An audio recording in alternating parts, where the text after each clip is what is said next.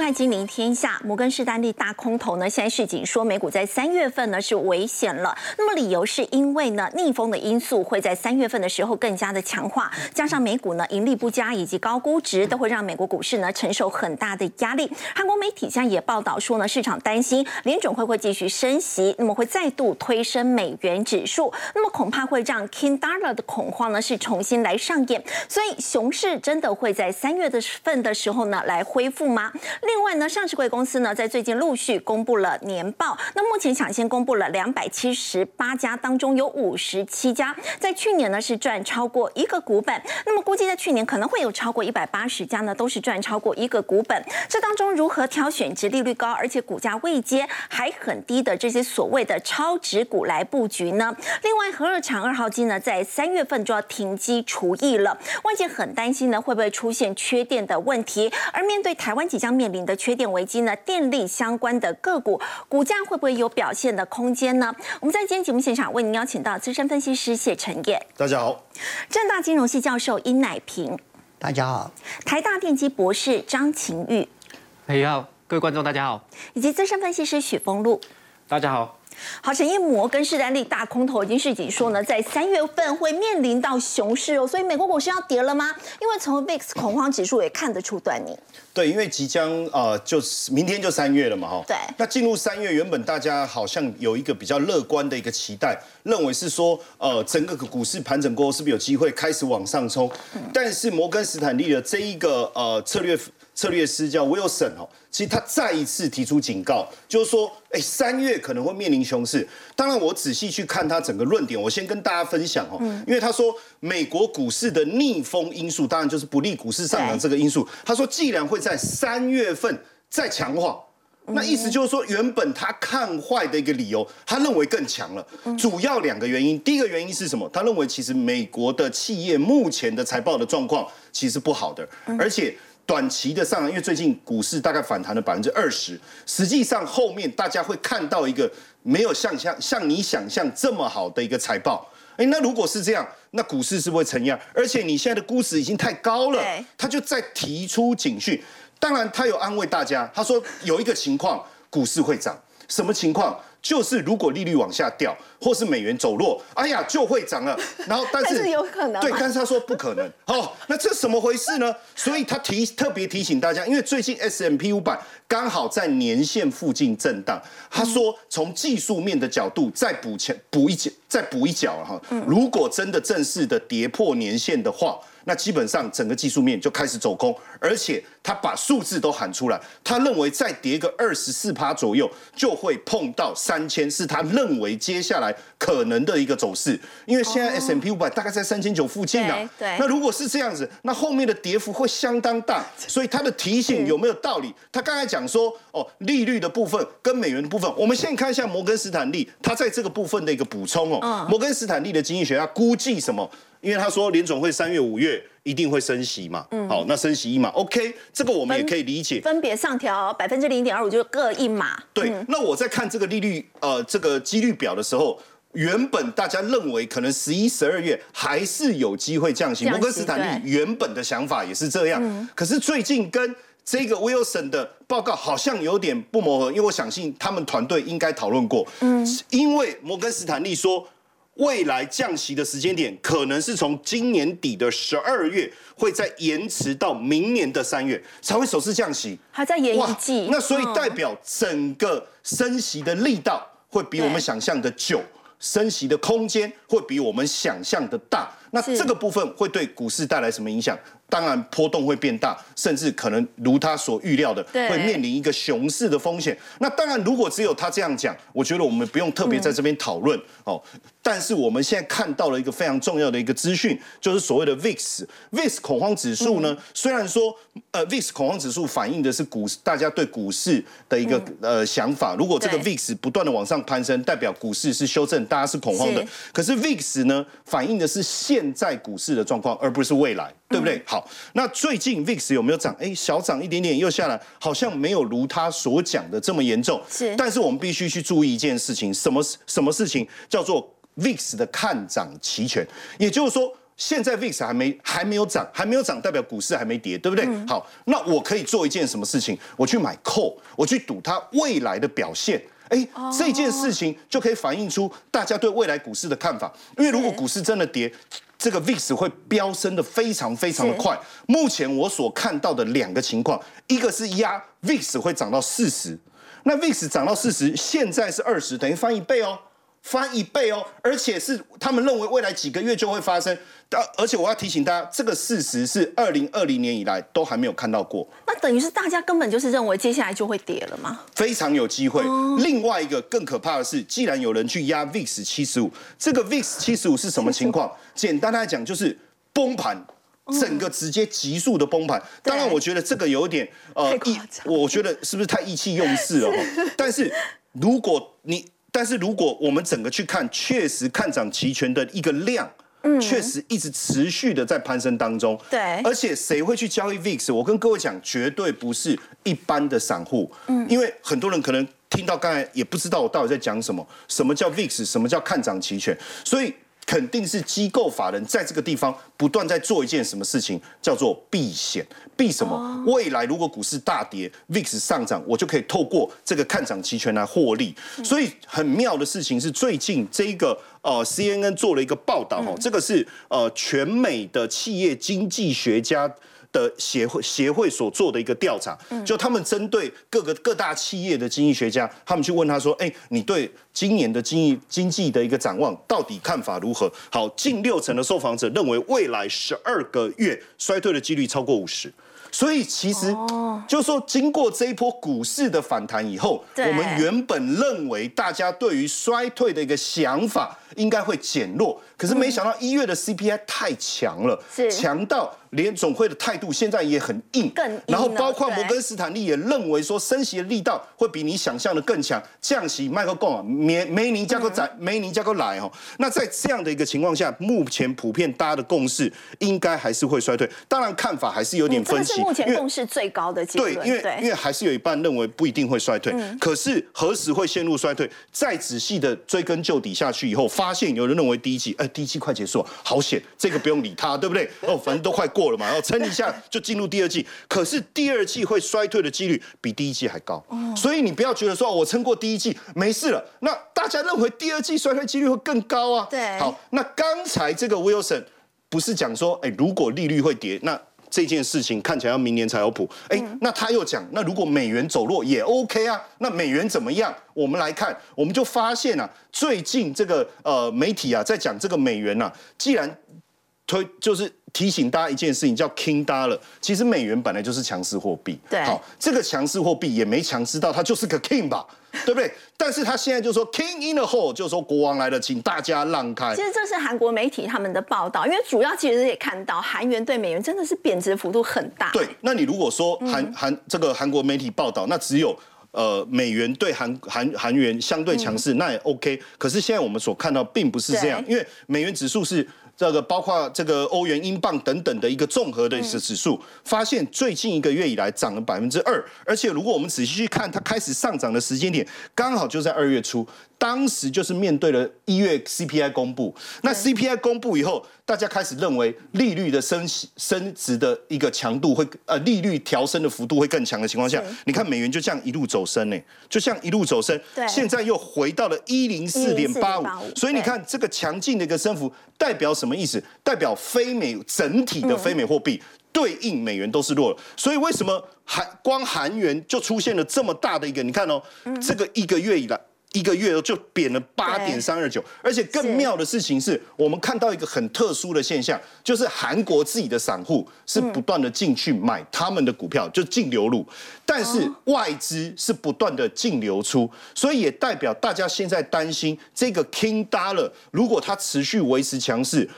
不是原本预期的只到三月，而是甚至五月、六月，甚至到年底的话，他们是不是要赶快把资金再重新调回去美国？那所以美元的强势已经反映在普遍亚洲的货币当中，包括泰泰铢也贬了百分之七，日元贬了五点八，人民币、台币也稍有贬值，即便相对强势的台币也受到一些些影响哦。所以未来如果资金持续流出亚洲市场，整个亚洲股市会不会也面临到又一波的卖压？我们可能要特别留意。好，刚陈燕带我们特别看到呢，现在美国通膨的问题依然很严重。如果美国联准会呢是持续升息的话，带动了美元指数的这个走升，那么到时候呢，整个非美的货币持续走贬，资金流出，那么对于在亚洲股市的部分呢是相当不利的。那么对台股来讲呢，接下来的操作方式会不会变成是选股不选市呢？目前呢是进入这个上市个公司必须要公布年报，请教封路，在目前已经公布两百七十八家当中哦，那么五十七家是赚超过一个股本。那么要特别请教你有没有说这个个股方面呢可以赚超过一个股本？但是它目前呢现在的这个位阶还很低，而且又具备有高值利率这样的一个特质的。嗯，好想可以赚这么多钱，都代表它去年的经营是非常非常的一个啊漂亮。再加上说整体的题材在今年还能够做延续的话，我认为它接下来往上攻的力道会比较强。当然三月份大家都要看啊它的一个除夕的一个啊这个心心态，还有就是整个市场上面对它的一个资金的益注。那我想我们这边帮大家整理一些一些，我认为它接下来还有机会继续往上涨。但有些股票本来它的殖利率是很漂亮，可是经过了过过年之后的一段急涨之后啊，那就没有这么好。但是呢，因为它长期成长的动能还很强，好，所以我还是把它列在里面。那首先我们先来看一下这些公司哦，包括说像联发科，当 IC 设计的一个啊龙头嘛，那。去年他也赚了七十四点五九元，尽管一直说手机卖不好，手机卖不好，他还是缴出这么好的一个绩效。那股就赚七十四块。那他已经有宣布他要配七十六块哦，哇！你看赚七十四块五九，他要配七十六块，这个以他上个星期五的 收盘价，哎，殖利率有超过十个 percent。那我想礼拜一应啊，这个礼拜三开盘应该就是一个很好的一个检视的一个时机。那你再看之前有公布的六六九的尾影啊，它是要配息五十块。可是它公布完之后，连续两天都攻到涨停板，所以这个很显然资金真的往这边去做一个汇集，所以它殖利率就是变只有五趴左右。对，因为已经连续两根涨停板了嘛。然后再来就是我们不得不提到就是创意，对，因为创意是在去年的十一十月底，大家看到。三百八十几块，是，可是是大家都知道，每每年的年底就是这一些特殊晶片，ASIC 还有 NRE 的这些的一个入账的一个高峰，所以大家都知道，去年大概就是赚大概二十五块到三十块之间。可是当它跌到三百多块的时候，殖利率就漂亮。对。但是后来因为啊一段的这个中美晶片战争，后来又适宜之后，它一路的狂奔。是。然后过完年之后，又有一个新的题材，Chat。GPT，嗯，哦，大家可以看到，我在这这些的个股里面，我都把它列出来，我列了六档股票，里面有五档都是跟 Chat GPT 有一定的关系哦。这个就是现阶段市场题材往这边在走。那它股价虽然已经来到一千块以上，但是因为它在这一个呃月有两件事情要要发生，第一个就是 Chat GPT 的一个题材持续在延烧，第二个它其实有具备一个融券轧空的一个力道，那。大家可以用观察创意这档公司，它在三月十号，它要这个是融券最后回补日，你可以看到它股价是不是在那之前有机会持续往上走。再来，高价股基本上就是所谓的市场大户的一个啊，它的一个买进的一个心态，所以。刚刚斐鱼特别讲到，现在哇，看起来美股看起来真的是不是很妙，嗯，PCE 也不行哦，这个也是超过预期哦，所以你看到的经济数据都比预期来的好，看起来哦，联储会应该会继续升息，对，所以资金就回回过来由内资做主导，哦，那所以我会跟大家来讲啊，这个就是内资最重要的一个指标股，那最后再来一个三五五八的神准，哇，这也是去年赚很多钱，去年赚了二十一点七元，哦，那一样嘛。只要你有牵涉到网通、高速传输、AI，那个就是 ChatGPT 的一啊一个部分。那所以我只有挤出来一个叫续准啊，去年啊赚了五十点九，不断电系统啊，因为电力大家也知道，接下来三月份有一个电力的一个审议委员会，要不要在四月到九月哦涨电价？然后接下来到年底之后，不管是啊台积电、联电，甚至世界先进、力积电，他们的产能会慢慢陆陆续续开出来。对，这些半导体的厂商都是用电高峰。那不管到底会不会缺电，先来个不断电系统，这个就是对了。是。好，那这些是我认为说在现阶段已经大家都已经很熟悉。那明明天要看的注意就这两档公司。好，这个是高价还能够继续攻。哦，有高空的。然后这个是已经公布了一个好的配息，能不能继续涨？好，那当然这些其实价格真的也都还是比较可以赚到一个股本以上，一定价格都高嘛。所以要看的是超值股，对，稍微低一点的，它只有公布前三季的。对啊，第一个是四七六三的材料，不过它这个股票大家也看到，去年的十一月它也在一百块，嗯，之后一度往上涨，因为前三季公布出来获利有十五点四七，第四季还维持在高档，今年的第一季它的一个产品报价继续调涨。哦，那这个股价一路攻高到这里，我会认为说，它如果有拉回的时候，应该是一个好的布局点。啊，因为今年的成长非常明确，电子烟、醋干这些产品，在今年啊，因为俄乌战争的关系，大家可能不晓得，它是标准的受惠股，因为本来这些东西乌克兰生产很多，结果乌克兰现在还没有恢复生产。好，那这个是可以去等它拉回来的时候去做留意。然后再来就是像这个拓凯，啊，又有所谓的航太。嗯，这两年的一个航太已经开始慢慢的一个回稳，飞机座椅是它主要的产品，再来就是运动用品，嗯，自行车的车身，还有就是哦这个球拍，所以明年有什么？奥运，嗯，所以今年啊，大家运动员会很积极在做做练习，所以去年前三季已经有二十点四元，这个也是属于未来有机会公布说高值利率的一个概念，因为去年前三季赚二十点四，如果加第四季，预估应该有二十五元。那现在股价其实只有两百出头，算是比较平稳的。好，那我们接下来看这两个，这个是红宝，我想这个其实在过完年之后也很热门，电动装的充电桩的电子支付。好，这个股价其实啊也是走了一大波，去年前三季五点七，其实表现是非常的强哦，对照前年来说是大幅成长，第四季还维持在高档。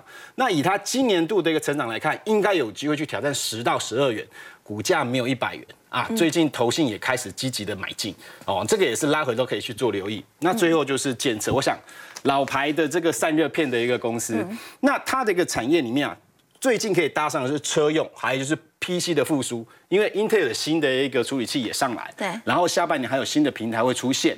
那最重要的是，它现阶段因为它的一个股价已经整理非常久，嗯，上个星期投信才刚刚又进场。哇，投信进场走了一个突破，那再搭配上车用散热片的题材，还有就是我们刚刚所说的 Intel 的新平台。那 Intel 这个新平台其实这次非常热门，只要国内跟它有牵扯到的股价，大多都已经大涨一大段，建设上比较慢。那我仔细去研究它的公司，哇，原来它这一颗的一个 GPU 完全就是要否 AI 高速运算。云端伺服器使用五 G 相关的一个应用，所以我觉得这个就是市场资金既然刚刚开始往这边在做前进的时候，投资我在下个星期啊，哦，这个是应该说哦，这个礼拜三开开盘之后啊，你大家就可以去思考，哇，整个的一个美股虽然不稳定，但是国内的一个资金一直在找新的标的，往这一些高值率的或是有高获利的公司，我觉得应该都会比较有机会。好，刚刚封路呢，特别带我们看到这些超值股，那么也特别有提到在五 G 这一块。说到这个五 G 呢，其实这个礼拜要登场的 MWC 呢，世界行动通讯大会，在这一次其实台湾经济部呢也有组台湾队，有重磅回归，就是要大秀台湾的五 G 的实力。我想请教张博士，其实我们说到台湾五 G 开台，其实已经满三年的时间。是。我们说台湾这个消费者渗透率似乎还没有很高，大概二十五趴左右。到底现在五 G 有没有哪一些比较杀手级的应用？那么以台湾来讲，到底有没有新的进展呢？好，其实五 G 我们已经从台湾从二零一九年开始商用，开始推广之后，其实哎，可能很多人哦，其实已经办了五 G，但是可能觉得好像速度只比以前快一点点。那为什么？对，因为其实简单讲就是五 G 它其实是有两个阶段。那我们现在目前台湾或者甚至全世界主要的阶段都还在第一阶段，哦，真正厉害的是在第二阶段。哦，对，那。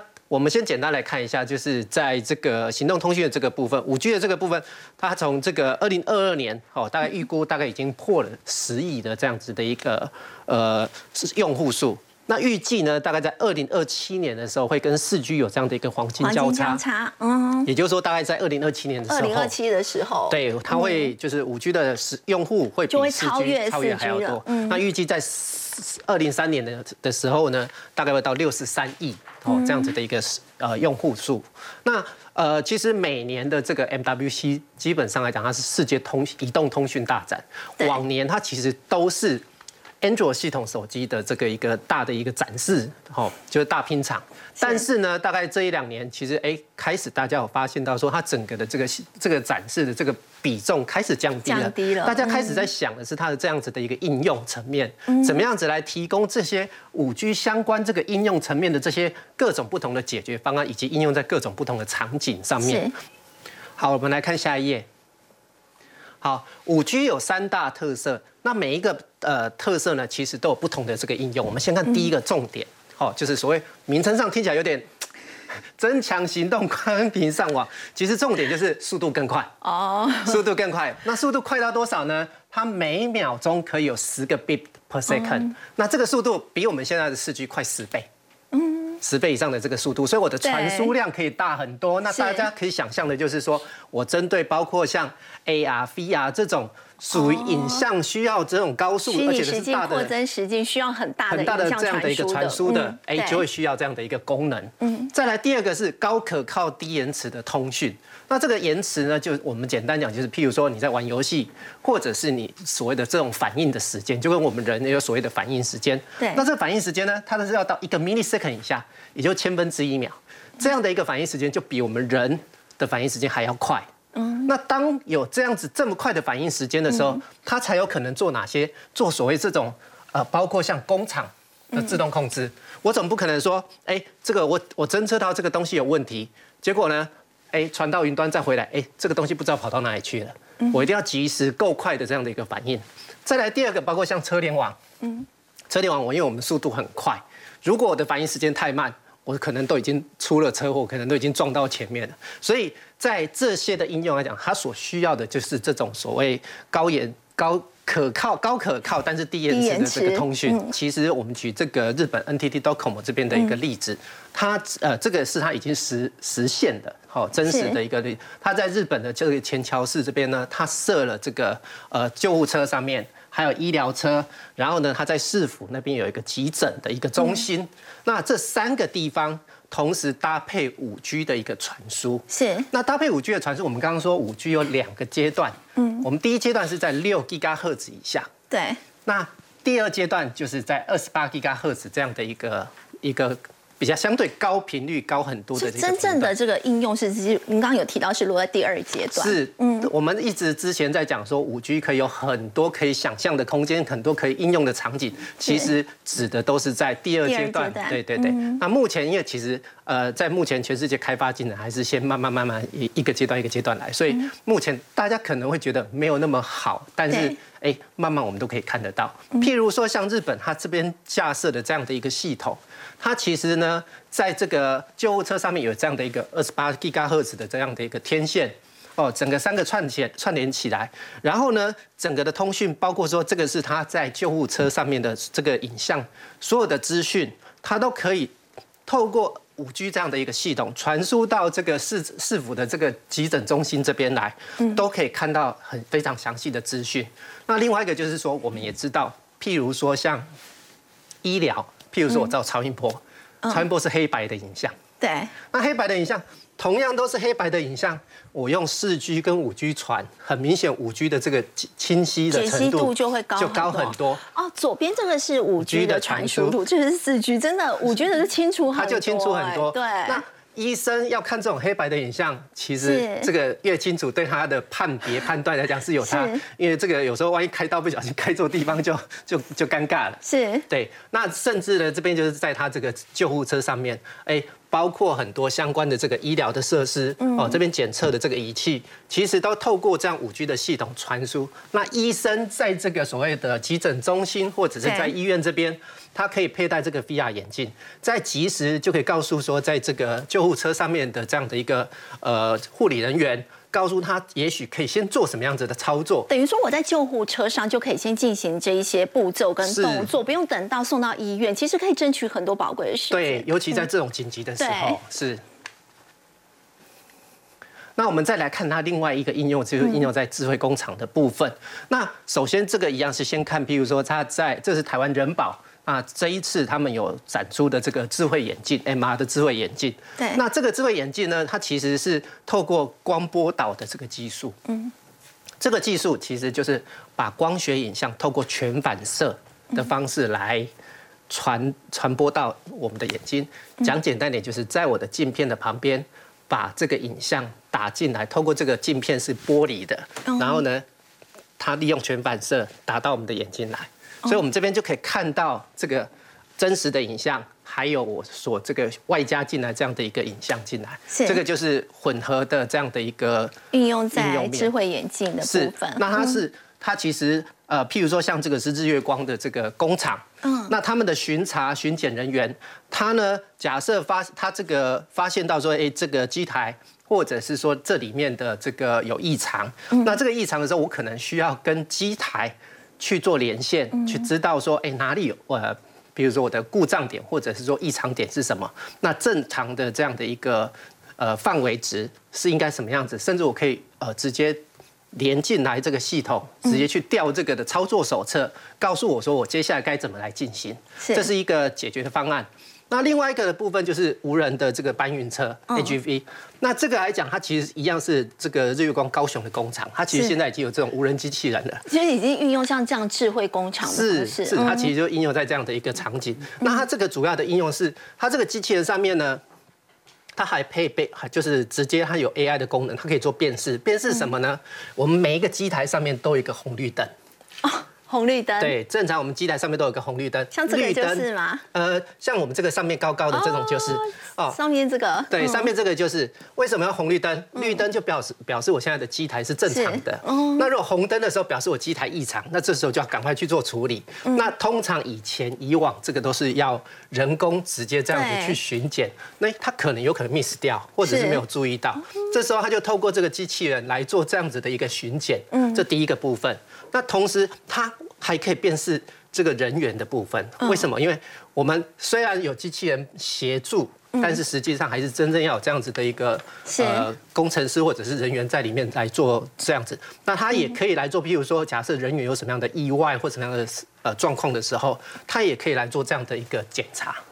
刚刚张博士带我们看到是在五 G 的运用哦，我们刚刚也有提到，其实现在五 G 国家队已经成型了。那么下一步呢，就是要去打国际杯。不过我们说到呢，台湾的消费性电子呢，现在却面临到一个问题哦，这出口的部分相当的不理想。以台湾元月份的这个出口来讲，我们看到公布的这个金额三百一十五一美元哦，金额已经是来到近两年的新低，年减的幅度达到两成以上，这是近十三年半以来。最大的一个减幅，而且我们特别看到的是出超的规模在这一次缩小到二十三点四亿美元哦。我们看到其实呢，整个以出超的这个情况来讲哦，就从去年下半年以来呢，可以说是越来越不理想。所以要请教这个殷老师哦，我们说到现在出超都只剩下二十三点四亿美元，会不会到二月份的时候，反而真的就出现了逆差？对，所以我们现在就在担心啊，这个出超。大量的衰退了以后啊，这个台湾推动台湾经济的引擎就是出口嘛。嗯。万一这个它力道不足啊，没有办法带动我们的经济的话，台湾会变成什么样？嗯。我们那这当然会整个衰退了啊。如果我们回过头来看的话，就是去年第四季啊，经济成长率是负的零百分之零点四一。啊，那全年经济成长是二点四五百分之二点四五，那当然大家去年都在谈保三保三，结果只有二点四五。对，那今年啊，它预期是二点一二，那问题就是说能不能保二？大家就 打一个问号了保二都有困难。对，因为我们从整个出口的这些资料来看啊，我们这个这个资料里面就是从去年九月开始，我们出口啊，就是呃成长率就是负的，一直负到十二月已经是十二月十二点百分之十二了啊，然后十二点二啊，到了一月份的时候，突然一下子这个。负的更多，到了二十一点二。是。那我们看到的出超这个二十三亿啊，一月份只有十二月的二分之一不到。是。所以减少的非常非常的快速啊。嗯。那当然，从这些资料来看，我们说啊，台湾还有出超嘛，对不对？可是从我们的主计处里面的那个有关经济成长率的这些这个新闻稿里面，我们看到啊，就是我们的。整个商品进出口是有出超，可是如果把服务业放进来的话，我们整个啊，这个进出口对 GDP 的贡献啊，就是负的零点七二。所以这当中是没有包括服务业。如果我把服务业也算进来的话，其实早就已经是逆差了，是这样。所以我们把服务业放进来的话，我们就是贸易逆差了。哦。我们所以去年整年我们就是贸易逆差了。所以在这种情况之下，大家当然。很担心，很担心，到底将来会变成什么样子啊？那当然，呃，我们大家都在谈台湾的物价嘛，啊，那我们如果是看一月份的进口物价指数啊，那台币跟去年同期啊，它是贬值了百分之九点一三。嗯，和如果我们把台币的因素拿掉了，看美进口的这些东西的美金价格的话，我们发现以美元计价还是。跌了百分之二点八一，就进口的东西变便宜了。可是因为台币的贬值，把让我们这个进口的这个整个物价又推上去了。是，所以在这种目前的这种大环境之下，我们台湾明年啊，就今年二零二三年会怎么样的发展？我们再看我们这个一月份的这个通膨指数啊，是百分之三点零四。嗯，呃，大大家都有点吓了一跳啊。当然，如果你从这边看的话，我们现在油价跟这个呃我们的瓦斯啊价格，还有我们的这个电费啊，都非挑不可了。嗯，然后再加上我们看到又是缺蛋呐，又是缺鸡肉啊，什么一大堆问题都浮出来了。这个物价上涨的这个压力非常非常的大。啊，那我们的中央银行啊。在预期啊，我们的这个今年的 CPI 应该是百分之二，嗯，啊，好像是非常非常的乐观，那根本可能达不到。那中央银行的利率会怎么变呢？它去年的十二月的时候，它调整了零点一二五，呃，这个半码啊，是，也就是调整到了百分之一点七五。那根据我们现在看到 CPI 的这种变动的话，中央银行今年非要跟着调不可。嗯，因为整个台湾的经济这个通货膨胀的压力已经大到中央银行不能不去面对它了啊。那其实我们再看啊，全世界大概有一百八十六个国家通货膨胀的资料，我们都拿来看的话，是这个 CPI 啊低于百分之五的国家只有三十八个。有一百多个国家，对，都面临着通货膨胀压力，全世界的经济都在往，都都都在通货膨胀的这种这种威胁之下，都在往往下冲。嗯，那美国的话问问题更严重，因为大家都说啊，一月份美国的通膨从百分之六点五上个月降到百分之六点四，可是联准会，嗯，他最近啊，他推出来他他预测到的。一月份的通膨是没有跌，反而上升了百分之零点六。嗯，也就是说，一月份通膨，美国的实际通膨是往上升。嗯，那这个联联准会它的利率当然要跟着调。那二月份已经调整了一码了，那还再往下走还会调整更高。这就是我们最近看到美国的股市啊，突然一下子好像是大家的这种呃期待都不存在了，然后股市开始就往下。调整了，所以整个这个世界市场上，我们看到的问题啊是蛮多的。我们台湾高科技的这些产品啊，那因为牵涉到这个存货累积啊，这个还有这些这个销货的减衰，世界各大的高科技厂都在裁员，我们高科技的市场也开始减少，我们的出口减少，所以整个我们回过头来看。今年台湾的经济跟全世界的经济啊，可能是大家都去同步的往下走。嗯，那问题就是说，这些央行还要怎么做？嗯，啊，那对我们的经济会产生什么样的冲击？啊，我想大家都在呃仔细的观察，因为很多的变数。嗯，那这些变数到底结果是好是坏，大家都不知道。好，殷老师带我们看到呢，台湾的经济呢，在今年出口不理想的一个情况之下呢，其实还是笼罩着隐忧的。尤其呢，是在这个接下来，如果说这个通膨的问题降不下来，再加上和长二号机呢，在三月份即将这个除役了，接下来这个电价会不会涨，会不会有缺电的问题，到底要怎么样来观察？我们先休息一下，稍后回来。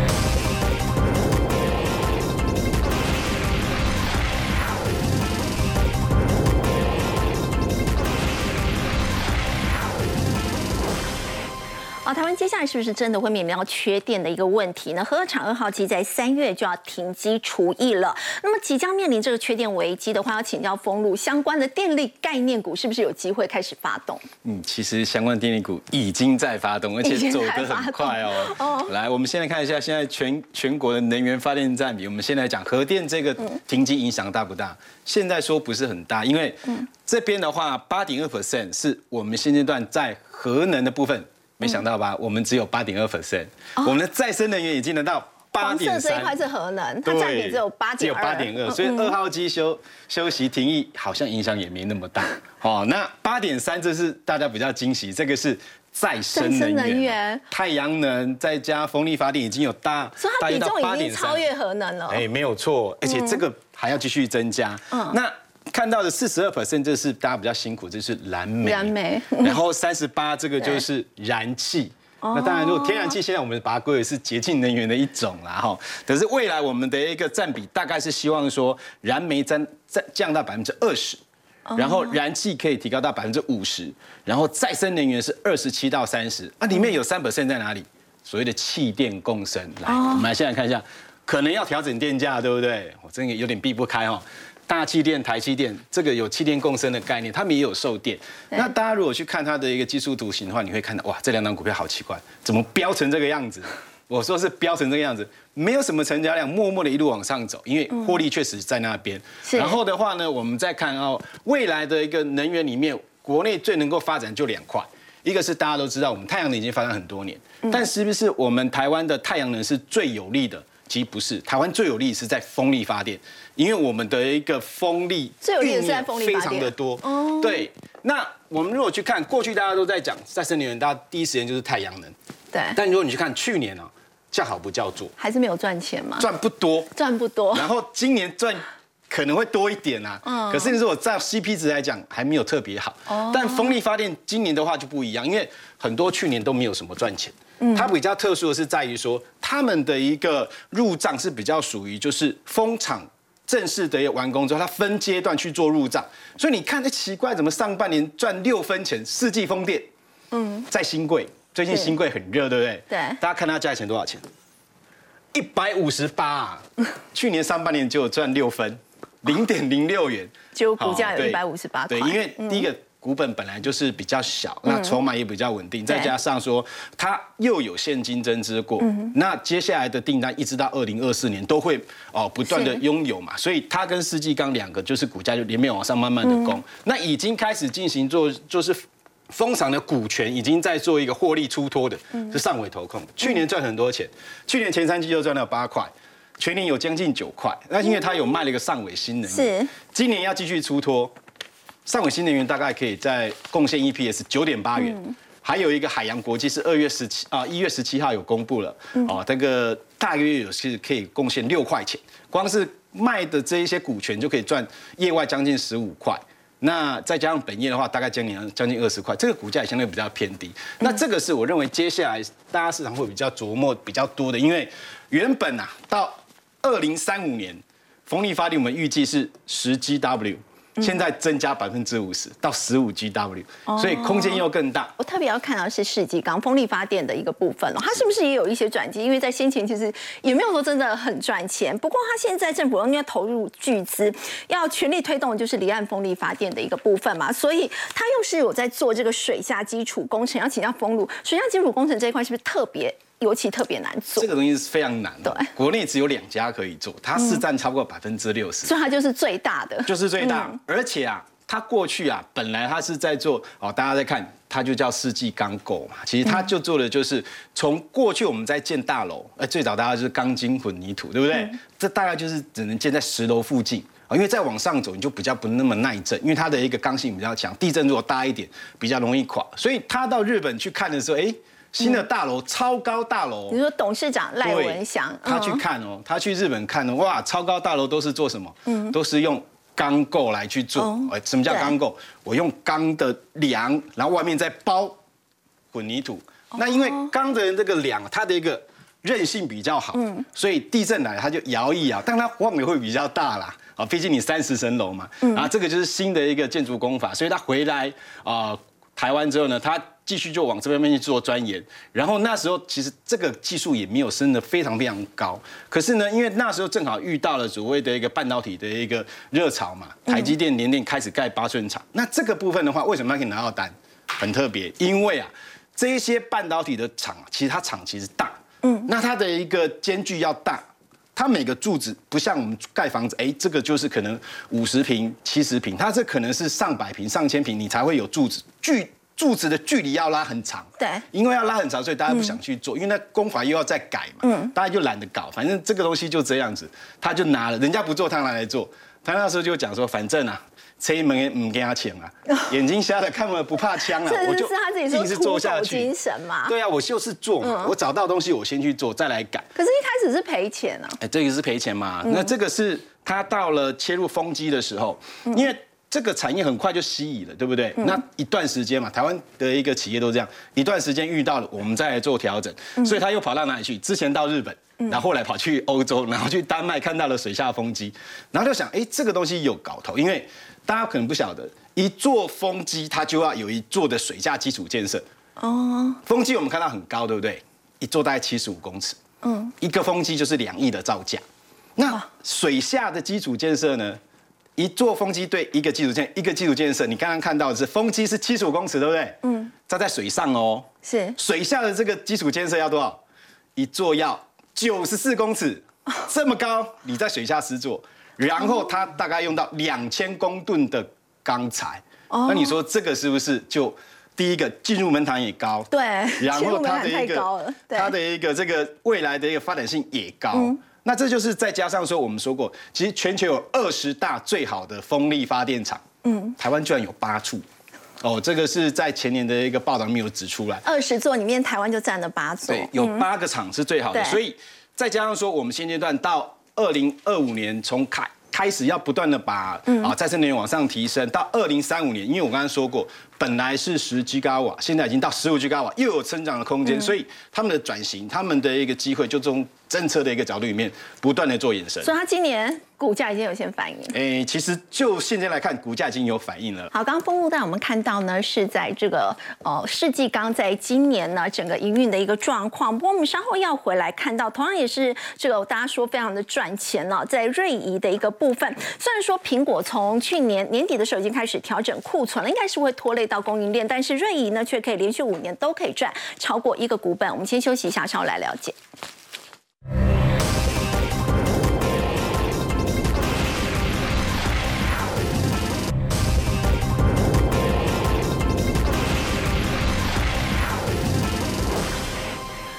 从去年十二月开始去调整库存，它的拉货动能趋缓之后，也影响到供应链的一个表现。我想请教陈燕呢，这个做背光模组的这个瑞仪，它为什么可以连续五年都赚超过一个股本？对，它不止连续五年赚一个股本哦，而且在呃二零二二年所公布的获利。数字出来以后，大家也吓一跳，赚了十四点四七。更重要的事情是，瑞仪光电不是做面板的吗？那别人都在赔钱，你为什么有办法年年赚钱？是这个，我觉得等一下我们就可以好好的来探讨。但是先理解一下，其实最早这个呃，他们瑞仪的董事长王本然哦，那一开始的时候，其实他是成立学智科技是做笔电的，而且蛮厉害的，就给他一口气一路做到前十大、第七大。但是呢，他后来也发现，其实他拼不过这些大型的笔电公司。到最后结束的时候，七年的时间赔了六亿，也让他毅然决然的觉得说，我应该在这里断然停止，我应该转。那他就在一九九五年成立了瑞仪哈。那成立一家新的公司，你在你赔了六亿过后，他在前镇的高雄加工区。哎，照道理你的厂房做出来，你应该小小的开始做，对不对？对，不是，他觉得我要做就做到最好。你知道，当时的日本背光模组大厂茶谷哦，它算是这个日本的第二大哈，他去观参观他的厂房，哎呦，什么时候来这么大一间公司啊？呃，就是你，你不是才刚成立吗？本来呢，哦，这因为那老董事长叫本南啊，对不对？好，他说啊，本南呢，他就是我，然后呢，他就说没有，我要做，我就要做到最好。我一开始我就是要做到前三大为目标，可是目标可以循序渐进，不是他一开始就把所有的设备就做好了。为什么？因为他说我要做，我就做一条龙。因为他去观察日本，他发现日本的做法是什么？实际上他的什么模具的开发这些，其实都是外包啊。哎，实际上你只做最后的组装，这样不行。他说我要，我就要自主研发光学设计，一直到最后的组装，也就是一条龙。从设计开发到组装，全部一条龙。一条龙，我要做到这样。所以你看哦，它不光是三点五的小尺寸，中型的十点四附近的小尺寸，甚至这个大尺寸都可以。所以为什么刚才讲说，哎，它其实苹果。他的大客户就是苹果啊，苹果不是不怎么样，尤其是去年第四季还在打消库存，今年上半年预计也也觉得不怎么样。对。可是问题是，接下来十五寸的 MacBook Air 就要出来了，加上他也打入特斯拉 Tier One 的供应链。为什么？他讲过一句非常重要的关键：找到适当的位置比什么都重要。好像在讲给我听，就找到适当的位置比什么都重要。他就是很认真的做他该做的事情。你知道同业说。哎，很奇怪，为什么我们都赔钱，你可以赚钱？因为他做的这一个背光模组，就是整个易经面板当中它最重要的关键组件，占成本两成到三成。所以他的他专心的做这件事，他的毛利也维持的很好。更有趣的是，如果有机会看到他，他穿了西装笔挺，然后他穿蓝白拖，所以我之后想，以后我上节目我也要来换蓝白拖。好，刚刚陈先生我们看到是在瑞仪的一个故事哦。不过我们稍后要回来关注的是中国大陆哦，在先前这个烂尾楼情况是真的已经改善了吗？房市现在是不是已经开始回稳了？我们先休息一下，稍后回来。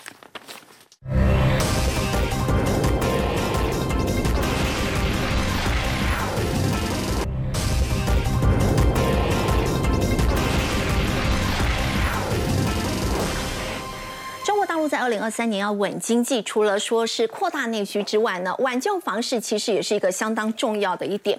不过我们看到是不是真的房市已经回稳了？二月份十六个主要城市的房屋成交量已经比一月上升了三成以上。要请教殷老师，所以他们一连串的这个救房市的政策，现在是真的有效了吗？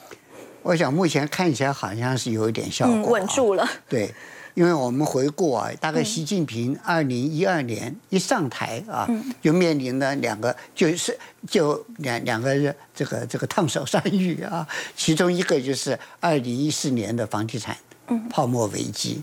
那当时嘛，一大陆一百多个城市啊，几乎房价都在大跌。那在这种情况之下，他想尽方法啊，透过银行的贷款啊。然后嘛，同时鼓励第一次购物贷款等等一大堆这个政策啊，来把这个市场撑住，没有没有没有崩溃。可是当年啊，二零一四到二零一五年啊，他们整个资金外流的速度非常快，像他们估计大概将近一兆美金的资金，一兆美金，因为他们外汇存底少了一兆，啊，大概就是来自于这里，所以。那那对他们的冲击是很大。嗯，那当然，现在我们看到的就是从恒大去年恒大出问题之后，这个危机又跑出来了。嗯，那当然，这个房地产市场当时面临了崩溃啊。那建商我们晓得的财务一般来讲都是债务太高，不太健全，所以如果建商倒掉的话，会拖累银行，同时购物者。我的房子买了一半买不到了，我会抗争的呢，带来一大堆问题。